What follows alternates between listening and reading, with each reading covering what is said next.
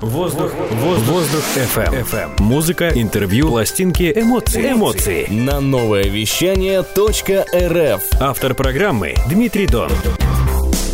Здравствуй, дорогой мой воздухоплаватель. С тобой снова Дмитрий Дон на волнах онлайн-радио новое вещание .рф и мое еженедельное субботнее звуковое шоу «Воздух FM». На этой неделе команда нового вещания и Воздух FM имели честь поучаствовать в классном событии.